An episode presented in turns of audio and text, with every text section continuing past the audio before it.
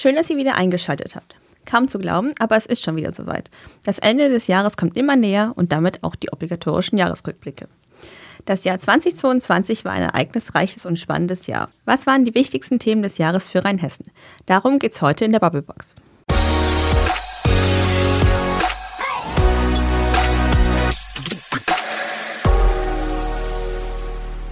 Ich bin Phoebe, Volontärin bei der Allgemeinen Zeitung. Mein Kollege Sebastian und ich haben das Jahr mal Revue passieren lassen und sind dabei auf viele Ereignisse gestoßen, die das Leben der Menschen in unserer Region geprägt haben. Hallo auch von mir. Sebastian, was war denn für dich das Thema des Jahres? Ja, also weltweit betrachtet natürlich der russische Angriffskrieg auf die Ukraine.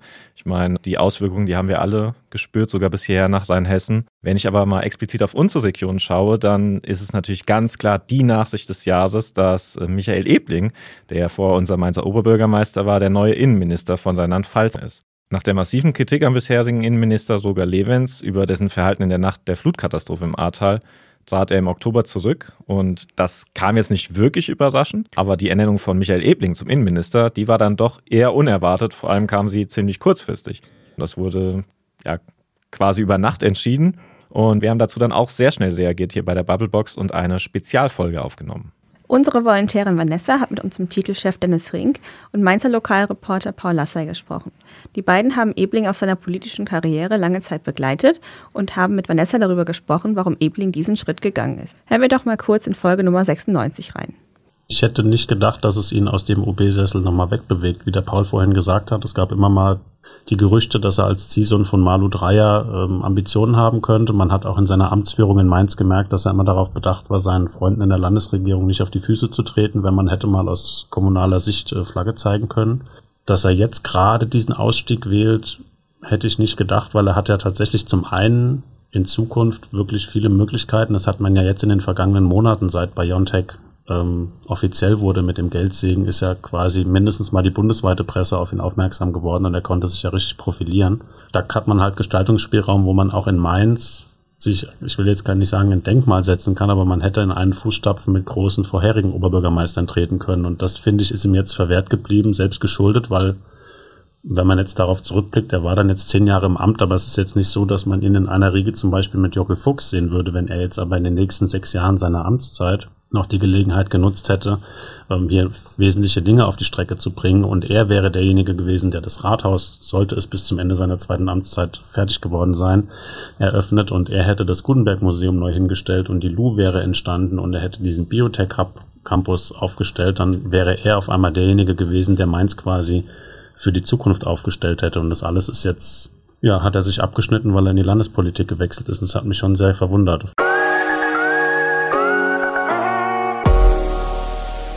Auch im Oktober gab es ja deine Folge zur Energiekrise. Mhm. Das Thema beschäftigt ja fast jeden, vor allem weil wir ja gerade einen echt kalten Winter erleben und ums Heizen fast nicht mehr herumkommen. Das stimmt, die vergangenen Wochen, die waren ja wirklich verhältnismäßig kalt für einen Dezember. Bislang kann man aber sagen, dass wir mit den gesteckten Einsparzielen beim Gas ganz gut eigentlich dastehen. Das liegt natürlich auch daran, dass die Gasspeicher unerwartet bis zu rund 100 Prozent gefüllt werden konnten. Damit hätte im Sommer wahrscheinlich noch niemand mitgerechnet. Mittlerweile sind sie aber auch durch die kalten Temperaturen natürlich wieder deutlich zurückgegangen. Immerhin, zurzeit, typisch rund um die Weihnachtsfeiertage, ist es wieder ja, etwas milder geworden, leider nicht mehr ganz so stimmungsvoll winterlich. Aber klar, fürs Heizen und unser Energieproblem ist das natürlich äh, deutlich besser und auch für unseren Geldbeutel, wenn die Temperaturen eben nicht ganz so tief liegen und wenn wir vielleicht einen eher milderen Winter haben, das spielt uns dann eher in die Karten als ein besonders kalter, verschneiter Winter. Genau, du hattest ja in der Folge mit unserem Volo-Kollegen Aaron gesprochen, der hier jetzt kurz zusammenfasst, warum die Energiekrise wirklich für alle derzeit eines der wichtigsten Themen ist. Jeder ist von der Krise betroffen. Das gilt für Privatpersonen gleichermaßen wie für die Wirtschaft und eben auch für Einrichtungen der kritischen Infrastruktur. Gerade das sorgt ja für diese Unsicherheiten in der Bevölkerung und allgemein für ein ungutes Gefühl in der Gesellschaft, was wir ja auch so ein bisschen am eigenen Leib spüren. Mhm. Eine der Entlastungen, die in der Energiekrise kam, war die Einführung des 9-Euro-Tickets im Mai. Viele haben sich nach Auslauf des Tickets Ende August gewünscht, dass es einen Nachfolger gibt. Was für das 9-Euro-Ticket und was dagegen spricht, haben unsere Kolleginnen Anna und Franzi im Mai mit unserer Kollegin Lena diskutiert. Lena, was denkst du denn über das 9-Euro-Ticket? Also grundsätzlich finde ich, dass das 9-Euro-Ticket eine ziemlich gute Idee ist. Ähm, es wird die Leute entlasten. Das ist einfach so. Im Moment haben wir mit einem sehr, sehr hohen Preisanstieg in sehr, sehr vielen ähm, Bereichen zu tun.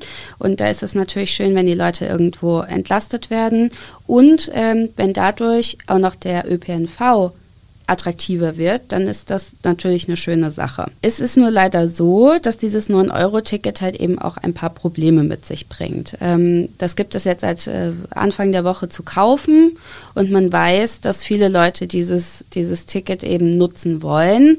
Ähm, was dann wieder dazu führen könnte, dass Bahnen unfassbar voll sind. Man darf nicht vergessen, wir haben immer noch eine Pandemie. Die sind ähm, alle möglichen Abteile morgens extrem vollgestopft und ähm, das ist natürlich ein Manko und dazu, da kommt dann natürlich auch dann der Punkt der Verspätung der Bahn ähm, dazu. Ja, mal schauen, wie das 49-Euro-Ticket im nächsten Jahr angenommen wird. Das Thema werden wir aber auf jeden Fall in der Bubblebox weiter begleiten. Das denke ich auch. Das 9-Euro-Ticket, das war aber auch nur eines der Themen, die uns im Sommer auf Trab gehalten haben zeigt zum Beispiel mal auf den Rheinpegelstand. Der ist jetzt mittlerweile wieder normal, würde ich sagen. Aber im Sommer sah das ganz schön anders aus. Ja, da konnte man ja teilweise bis mitten in den Rhein laufen. Mhm. Und auch am Rheinufer, in der Neustadt zum Beispiel oder am Winterhafen war ja alles total vertrocknet. Im Volkspark ja auch. Also man hat das auf jeden Fall gemerkt, dass es zu heiß für die Region ist. Es sah nicht mehr nach Rheinhessen aus Nein. irgendwie, sondern nach einer anderen Region auf der Welt.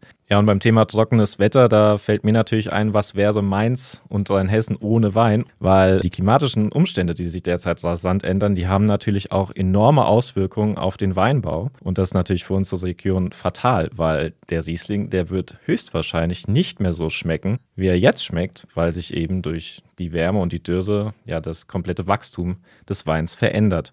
Zu den Folgen für die drei hessischen Winzer und für unseren geliebten Riesling hat unsere Kollegin Vanessa im August eine Bubblebox-Folge aufgenommen. Und da hören wir doch jetzt auch mal rein. Was bedeuten denn jetzt die hohen Temperaturen gerade für die Region und den Weinbau hier, Franzi? Ja, das ist auf jeden Fall ein sehr, sehr großes Problem, was momentan auch den Weinbau enorm beschäftigt. Also die hohen Temperaturen, die sorgen dafür, dass die Beeren viel schneller reifen. Und da könnte man jetzt natürlich denken, ja, das ist ja eigentlich ganz gut, wenn die schneller reifen, man hat viele reife Beeren.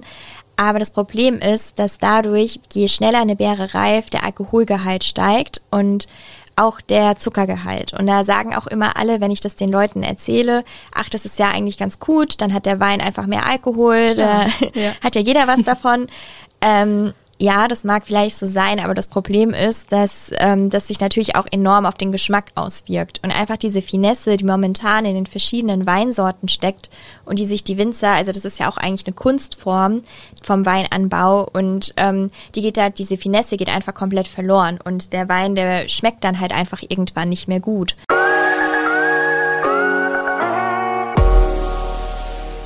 Ja, und ähnlich wie Wein ist auch die Fastnacht für Mainz und ganz Rheinhessen ganz zentral. Hello.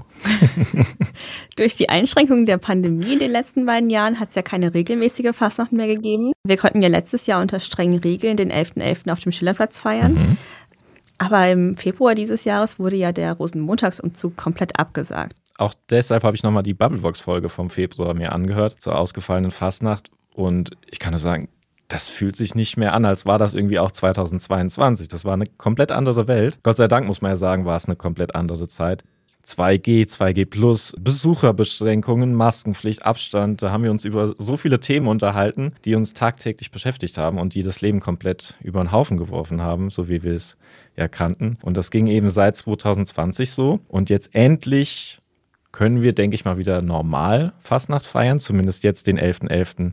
Den haben wir ja dann äh, normal über die Bühne gebracht, ganz normal gefeiert, ohne Abstand, ohne Masken. Ja, und weil Corona eben immer noch Auswirkungen auf die Fastnachtsvereine hier hat, hat unsere Kollegin Daniela in einer Bubblebox-Folge im November, passend zum 11.11., .11., mit unserer Lokalreporterin aus Mainz, Maike Hessedens, gesprochen, wie es denn gerade den Vereinen geht und vor allem, wie die auf die Kampagne und auf den Rosenmontag 2023 schauen diese wahnsinnig große Unsicherheit. Deswegen müsste man eigentlich einen Aufruf starten, dass die Leute sich bitte jetzt schon entscheiden sollen, Sitzungskarten zu kaufen und ähm, jetzt schon sich festlegen sollen, damit die Vereine einfach eine größere Planungssicherheit haben. Das würde natürlich allen was nützen, dann hätten alle Planungssicherheit. Und ich glaube auch tatsächlich, die Nebenkosten, die steigen auch für die Vereine und das bedeutet natürlich, die, dass die Vereine diese nicht komplett alleine tragen können, gerade weil die finanzielle Lage bei einigen Vereinen natürlich schon angespannt ist. Und äh, einige werden dann auch die Kosten weitergeben müssen. Also sie werden die Ticketpreise erhöhen. Und ich glaube, auch das ist ein ganz großer Punkt, der viele Gäste im Moment noch davon abhält, jetzt schon Tickets für vier bis fünf Sitzungen zu kaufen, was sie vielleicht vor der Pandemie mhm. gemacht haben. Die Tickets werden teurer, man weiß nicht, wie sich die ähm, Kosten für jeden Einzelnen im Privaten entwickeln. Und ich glaube, des, daher rührt auch viel Zurückhaltung, dass man einfach auch aufs Geld schauen muss. Die Menschen, die früher zu vier oder fünf Sitzungen gegangen sind, gehen vielleicht dieses Jahr nur zu einer oder zwei.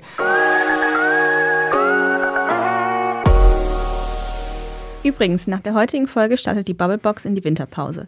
Wir sind dann im Januar wieder für euch da. Bevor wir uns aber zu Weihnachten in die Winterpause verabschieden, möchte ich noch mal kurz erwähnen, dass bei uns in der Bubblebox ja nicht nur um die schweren und tristen Themen geht. Dieses Jahr zum Beispiel haben wir uns ja auch über sportliche Themen unterhalten. Wir waren sehr sportlich unterwegs. Genau, also zum einen ging es natürlich um die WM in Katar, die ja gerade vorbeigegangen ist. Und es ging um das umstrittene Turnier in einer Bubblebox-Folge. Da hat unser Kollege Tim mit unserem Sportredakteur Marcel Storch gesprochen. Aber es ging zum Beispiel auch im Frühjahr um die Winterolympiade in China. Die war natürlich Thema bei uns. Helena Wahlheim und Franziska Schuster, die diskutierten in Folge 83 mit unserem stellvertretenden Chefredakteur Tobias Goldbrunner über eine Altersgrenze bei Olympia. Ich erinnere an diese Eiskunstläuferin, diese junge Russin, die aufgrund des Drucks einfach die ganze Zeit gestürzt ist. Und da war dann diese Diskussion, ist sie zu jung oder nicht? Sehr spannendes Thema, weil der Druck eben auf junge Sportler deutlich zugenommen hat. Und auch da empfehlen wir nochmal reinzuhören. In der Bubblebox wurden aber auch unkonventionellere Sportarten thematisiert, wie zum Beispiel auch Dart. Ja, das passt natürlich zur derzeit stattfindenden Darts-WM in London. Da haben Aaron und Stefan gemeinsam mit unserem Reporterkollegen Peter Pascal Porz gesprochen. Der ist nämlich ein echter Darts-Experte, weil er sich nicht nur über den Sport gut auskennt, sondern auch selbst aktiv Darts in der Bundesliga spielt. Und die drei haben nämlich über den Sport gesprochen, was den so besonders macht und ob Darts eigentlich mehr als nur ein Kneipensport ist. Also die RZ-Modus waren aber nicht nur sportlich, sondern auch tierisch unterwegs. Diesen Sommer erlebte Rheinhessen nämlich zwei durchaus unangenehme tierische Phänomene. Ich sage einfach nur AKK. Hat jetzt nichts mit Annegret Kramp-Kassenbauer zu tun, sondern mit Alzeis kotenden Krähen. In Alzey litten die Einwohner nämlich unter einer Krähenplage und die einst vom Aussterben bedrohten Vögel, die breiten sich vermehrt in Städten aus und sorgen bei einigen Alzeyern für Unmut. Unsere Kollegin Anna hat sich mit dem Thema beschäftigt. Peter, jetzt erzähl mal, warum scheinen denn so viele Alzeyer diese Vögel zu hassen? Ja, das liegt in Alzey vor allem daran, dass die Krähen Balkone, Markisen, Autos, Spielplätze einfach zukoten und ähm, mit ihrem lauten Gekrächze in der Früh die Leute aus dem Bett holen. Okay, ja, das ist wahrscheinlich auch ein bisschen dem ähm, der Art des äh, Vogelgesangs geschuldet, der ja kein richtiger Gesang ist, oder? Was meinst du? Nee, also mit Sicherheit nicht. Das ist schon ein sehr prägnanter Ton, also es ist ein sehr lautes Gekrächze und das dringt schon hart in den Kopf. Saatkrähen sind Aas- und Fleischfresser, das heißt in ihrem Kot überleben Viren und Bakterien problemlos. Ähm, das heißt, wenn vor allem Kinder mit dem Kot in Berührung kommen und diese Bakterien und Viren in den Mund gelangen, ähm, dann kann das gefährlich werden. Klar, das sind seltene Fälle, aber das Risiko kann partout einfach nicht ausgeschlossen werden. Ja, und die andere tierische Nachricht des Jahres war die Verbreitung der Nosferatu-Spinne. Sag's doch lieber so, die gemeingefährliche Nosferatu-Spinne. Die Aufregung um das eigentlich harmlose Tierchen war nämlich besonders groß bei uns in Rheinhessen und war, ja, das Thema eigentlich im Sommer. Ja, die für unsere Breitengrade ungewöhnlich große Spinne wird immer öfter in unserer Region entdeckt. Unsere AZ-Volontärin Franzi hat mit unserem Redakteurskollegen Julian über das Tier gesprochen. Wie erkenne ich denn, dass es eine Nosferatu-Spinne ist? Wie sieht die aus? Also prinzipiell ist sie erstmal relativ groß, kann man sagen, zumindest in Relation zu den anderen Spinnen, die hier bei uns in der Gegend so unterwegs sind. Die Nosferatu-Spinne ist mit Beinen äh, bis zu acht Zentimeter lang, wenn sie ausgewachsen ist. Sie hat so eine braun-gräuliche Färbung ähm, und ähm, ist vor allem von ihrem Erscheinungsbild her so, dass man sagen kann, ähm, sie löst so ein bisschen Ekel aus bei vielen, könnte ich mir vorstellen. Also ich bin jetzt auch kein totaler Spinnenphobiker, aber auch kein Riesenspinnenfan. Aber ich finde die auch relativ ekelhaft, weil die halt eben äh, nicht so filigran daherkommt, sondern relativ dick. Ähm, so ein bisschen vielleicht Vogelspinnenartig könnte man sagen, auch wenn es natürlich alles ein bisschen kleiner ist. Und ich glaube, das löst bei vielen so ein Erschrecken aus.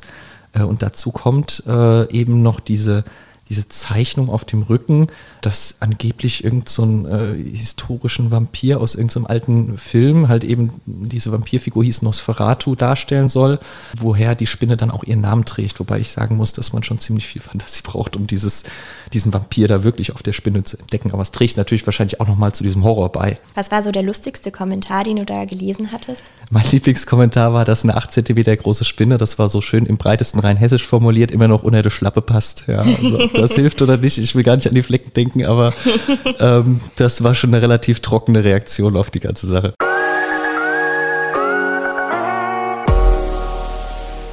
Höchst interessant und vielleicht nicht immer ganz tierlieb. Phoebe, hast du eigentlich die Nosferatu-Spinne schon mal gesehen in der Wohnung? Glücklicherweise nicht. Nee, also ich muss sagen, ich habe keine Angst vor Spinnen, aber ich muss sagen, so ab und zu habe ich schon mal verstärkt in die Ecken geschaut. Auch im nächsten Jahr wird es in der Bubblebox wieder spannende Themen geben. Etwa die Oberbürgermeisterwahl und die Fastnacht im Februar, die Gaspreisbremse und die Entlastung in der Energiekrise oder das 49-Euro-Ticket.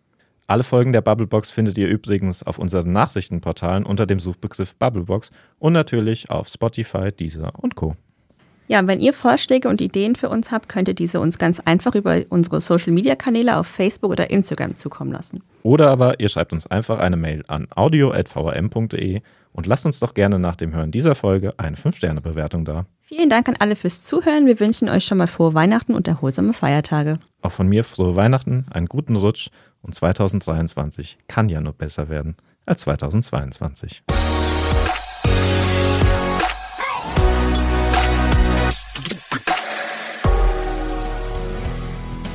Die Bubblebox ist eine Produktion der VRM von Allgemeiner Zeitung, Wiesbadener Kurier, Echo Online und Mittelhessen.de.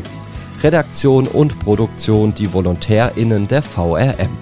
Ihr erreicht uns per Mail an audio.vrm.de.